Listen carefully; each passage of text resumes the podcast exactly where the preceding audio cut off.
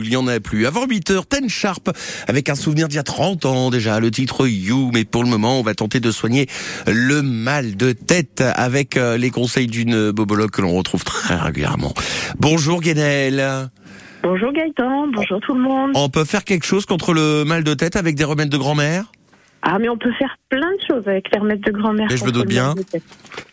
Alors, euh, en général, ça arrive à tout le monde. Donc, on prend un stylo, un papier, on prend des notes, vous allez voir, moi je vais trouver la solution.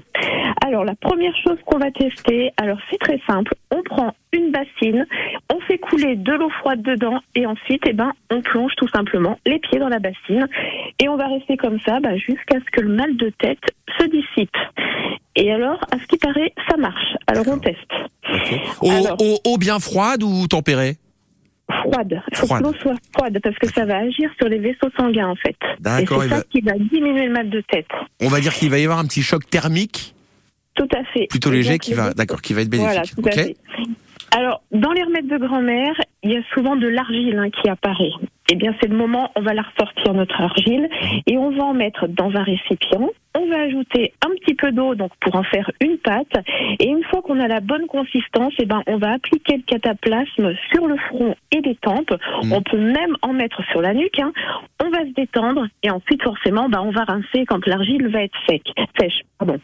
Alors, un petit rappel, on n'utilise jamais de métal et de plastique avec de l'argile, hein, parce que tout simplement, bah, ces deux matériaux peuvent altérer les propriétés de l'argile, Mhm. et par conséquent, bah, ça va limiter l'action finale.